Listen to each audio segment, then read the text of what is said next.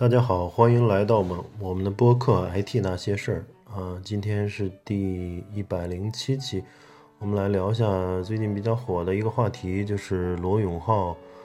要进入直播带货行业了，嗯，是一个特别火爆的一个新闻。在开始之前，呃，去说一下我们的微信公众号是 “IT 那些事儿”同名啊，啊，大家可以关注一下。嗯，然后我们的播客呢是首发于荔枝 FM，嗯，然后同步到苹果手机的 Podcast，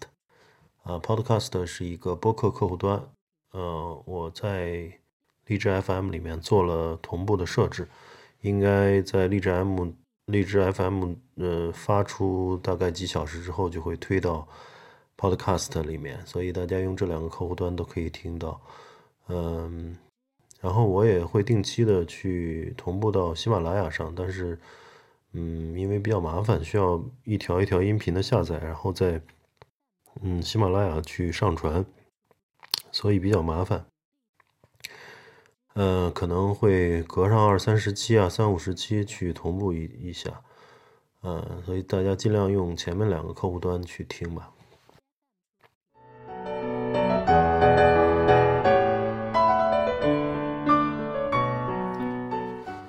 呃，最近有很多朋友问我啊，就是怎么看老罗进军直播带货行业啊？其实我说实话还是比较看好啊，因为老罗的口才在国内的公众人物里面是跻身前十，应该是没什么悬念。呃，做手机有点跑偏了，有点浪费了。嗯，单口相声其实才是大家一致的期待，就是从他做锤子手机也，大家也可以看到。每次发布会，这个一票难求啊！有人去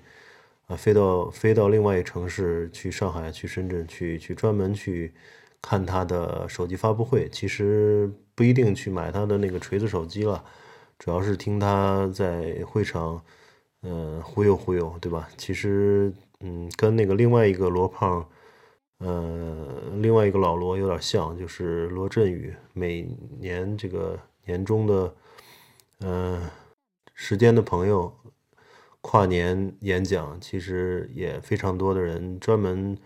呃坐飞机去深圳去看，对吧？其实他们都有一定的号召能力，所以我觉得老罗在做这个，嗯，做这个直播的话，应该是能比较火的。但是，呃，当然有很多人去质疑他的带货能力了，就是其实。究竟怎么选货品，其实是一个非常重要的。就是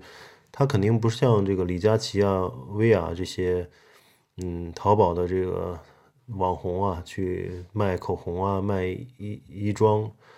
啊，所以他老罗，我估计啊，可能他卖一些电子产品啊，卖一些书啊，或者文化用品啊、手机啊这些音响啊等等。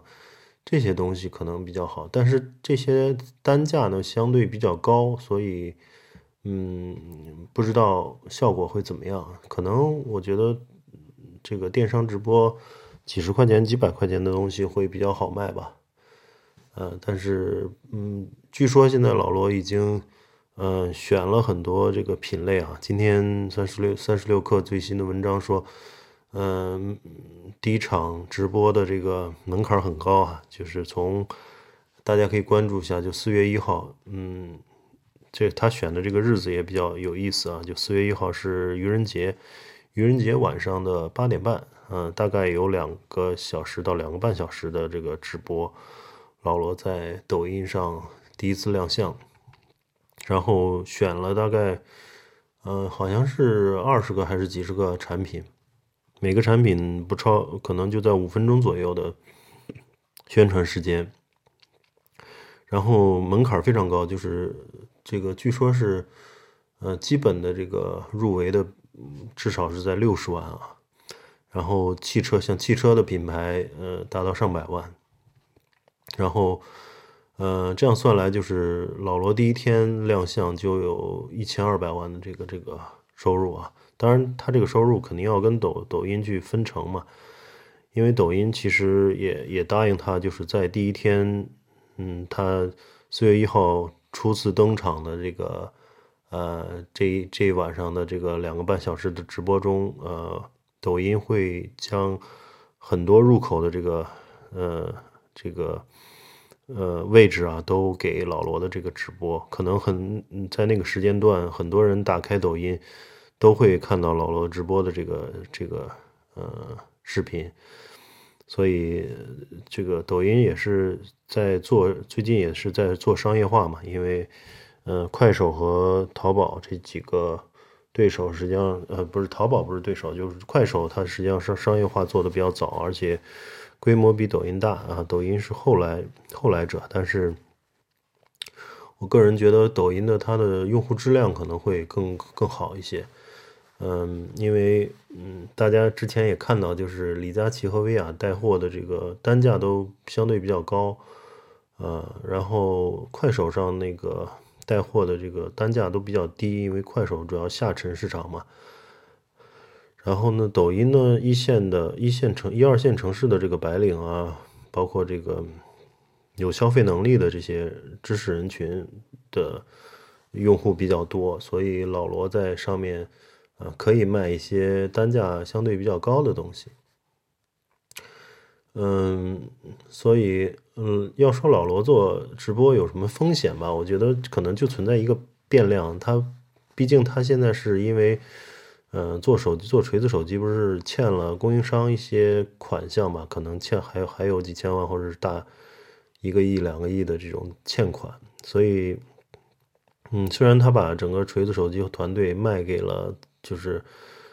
字节这个字节跳动也其实也就是抖音的母公司嘛，嗯，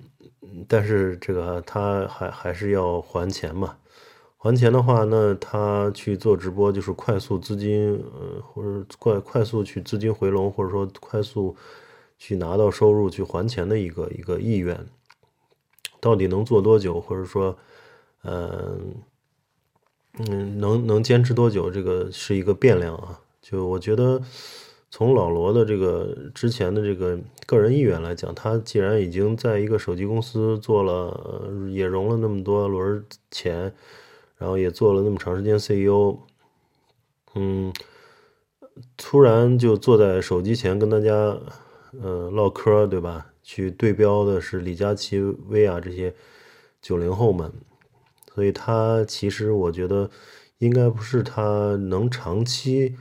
能安心下来的一个事业，最多算是卧薪尝胆吧。我觉得一旦可以赚到了还掉欠款的钱，他可能还是会做一些其他的这个事情吧。毕竟他是嗯有情怀的人嘛，啊，做手机就是为了情怀二字，所以这个直播带货，我想应该不是他一一。一辈子去去，呃，或者说长时间去去能去，呃，专注的一个有情怀的事情。然后之前呢，其实也有一些，呃，这个，呃，一些，嗯，一些也出现过一些问题吧。比如说，当时他在他另一个老罗，就是罗振宇的那个得到 App 上。他其实也做了一个，呃，当时没钱嘛，当时为了做手机，呃，在得到上去做了一款节目，后来融到钱了以后，立马就断更了，啊，断更了以后，虽然把所有欠款都还给用户了，但是这件事情，嗯，确实做的不是那么地道吧。但是不管怎么说吧，我是觉得还是挺挺想看老罗这个唠嗑的。嗯，锤锤子手机每次发布会啊，它都能做成演唱会一样的这个效果，这是老罗的魅力。就是他有时候在上面，嗯，笑一笑是吧？嗯，忽悠两句，下面就就这个掌声不断，或者说这个下面的人都特别特特别这个嗯激动，所以他的这个单口相声还是非常有魅力的。呃，他的这个人是很很幽默，然后又很狂，很很狂放，但是又很特别狠的一个人啊。就是他之前无论是写那封长长邮件给新东方去应聘老师也好，还有到他有一段时间减肥，连续一年每天都跑十公里的这种，嗯，这这个坚持下来的这样的一个人，我觉得是一个非常嗯不简单的人吧。所以他其实有他自己的这个狠劲儿。嗯，我如果他卖卖这个带货的这个效果一般的话，我觉得其实也可以考虑。推出这个收费房啊，现在好像抖音和快手都没有收费房的这个功能。嗯，我觉得收费房是一个很好的方式。就说其实很多人，嗯，包括这次三十六氪也采访到一个投资人，就说当时老罗做手机的时候啊，都特别慷慨，经常会给大家发啊送邮寄手机啊，出了新品了，给一些业界大佬们啊、投资人们发点手机。所以现在他第一次直播，很多人都跃跃欲试啊，就说要捧场。至少当时拿过他的手机的人，我想都会当天在老罗的这个第一场带货的这个这个直播中去买一些东西来回馈他的这个当时的这个慷慨吧。所以对很多人来说，我觉得老罗的这个受众啊，大多是呃知识阶层，或者说以。比较嗯理性的吧，啊，他不是像嗯这个李佳琦和薇娅他们面对的是主要是女性消费者，女性消费者相对比较感性，啊，看到口口红了，看到这个美妆了，看到衣服了，漂亮了，就就就就下单了，剁手了。但是呃，可能老罗的这个受众呢，大大多数人是男性，然后又是用。呃，这个又又很很会思考，对吧？很很理性，所以很难把他们去嗯带到这种激情下单的这种状态。嗯，那么这个直播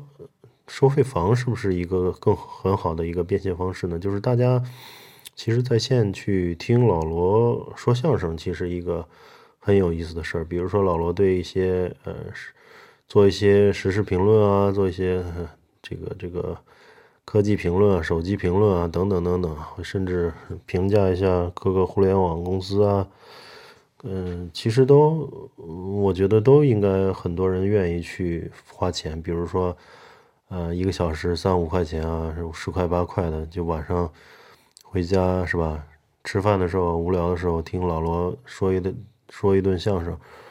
给这个。嗯，呃，这个特别是现在疫情期在家无聊的人，这个带来了很多欢乐嘛。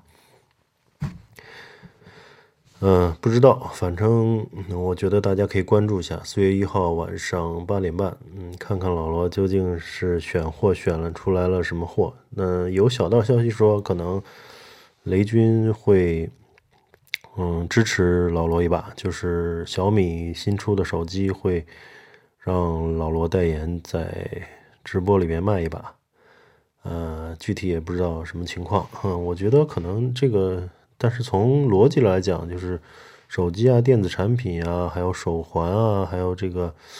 嗯嗯，特别好的这个耳机啊，像一些电子产品啊，嗯，一些就是宅男或者说呃科技男、IT 男。